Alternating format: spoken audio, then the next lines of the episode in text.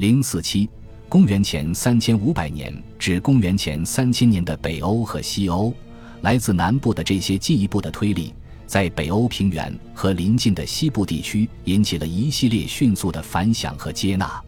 总的来说，新的因素被现有的社会制度和仪式体系所吸收，但耕礼使得耕种规模扩大成为可能，而接触的多样性日益增加。这些都积累了在随后时期发生根本变革的潜力。在波兰的克泽米奥尼基等遗址，碎石开采工业规模的扩大，体现了经济变化的规模。在那里，多达一千个竖井通过较软的岩石打入适合制作斧头的坚硬碎石矿脉，这些矿料将被传送达五百千米，以满足因犁耕需求产生的不断增长的森林砍伐的需要。此类工具密集的发现地点，集中在扩张最迅速的区域，特别是维斯瓦河沿岸的库亚维亚地区。那里有着小型的方形房屋聚落和墓地，包括动物墓葬。这些表明畜牧业在人的生存和意识形态方面日益重要。这也使得更广泛的森林采伐成为可能。这一地区的陶器包括巨大的球形容器，带有悬挂耳，它向东扩展远至基辅。毗邻干草原数学墓文化人群的分布区，从这一来源，他们获得了扭曲的绳纹装饰，也许还有其他的习惯，尽管还没有接纳建立圆形古墓种的做法。最早的驯养马匹通过这条路线到达了中欧和北欧，在波兰和德国的其他地区，也发现了带有绳纹装饰图案的球形双耳罐，在那里。他们似乎属于与农业群体并存的专业牧民。文化融合的另一个线索是由狩猎群体提供的。他们使用带有坑纹及蜂窝纹装饰图案的陶器，这些陶器似乎从斯堪的纳维亚半岛中部和波罗的海沿岸渗透到少数地区，在周围的农民和放牧人中占据了一个专门的位置。当时的耕作包括犁耕。是在黄土带较古老的中心区域和北部及西部与巨石建筑区毗邻的区域大规模进行的。山顶场所和礼仪中心仍在使用，而大量坚固的木屋取代了先前在黄土地区占主导地位的较简陋聚落。在德国中部、易北河和萨勒河中游地区，一个新的特点是大量集体墓地的出现，令人回想起西部的史前巨石碑墓。但这里通常是用木材或小块石头建造的，陶骨用于仪式场景中，有时也作为随葬品留在坟墓里。在萨克森安哈尔特地区梅泽堡附近的利纳戈利茨奇遗址，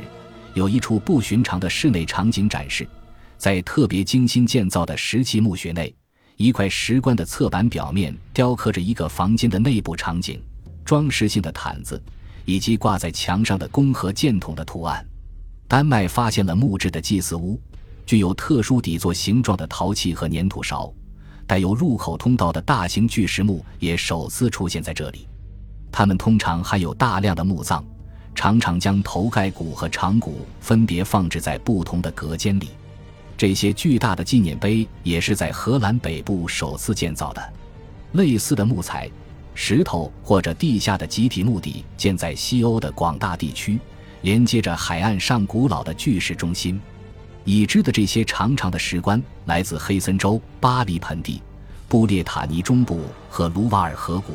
在那里，它们被称为长廊墓或覆盖廊墓，里面有大量的集体墓葬。它们与一种新的聚落形式联系在一起，被称为扩大的村落。位于村子中央的史前巨石碑墓构成了周围散落小村庄的焦点。这种可能以农业为基础的聚落类型广泛出现在内陆高原上，这里仍然幸存着少数中石器时代群体。这一现象似乎代表了对这些边缘人群的最终同化。这种新模式对法国西部较早建立的巨石文化人群的影响。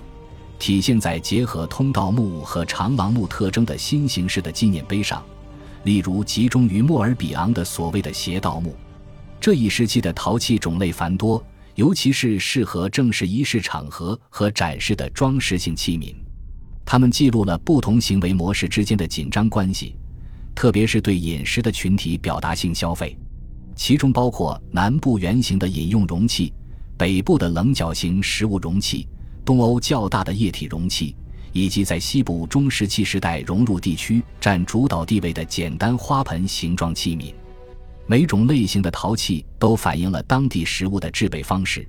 并与各种纪念碑和聚落相呼应。在所有这些不同的地区表达方式中，某些共同特征脱颖而出。最重要的是空间布局的关键性。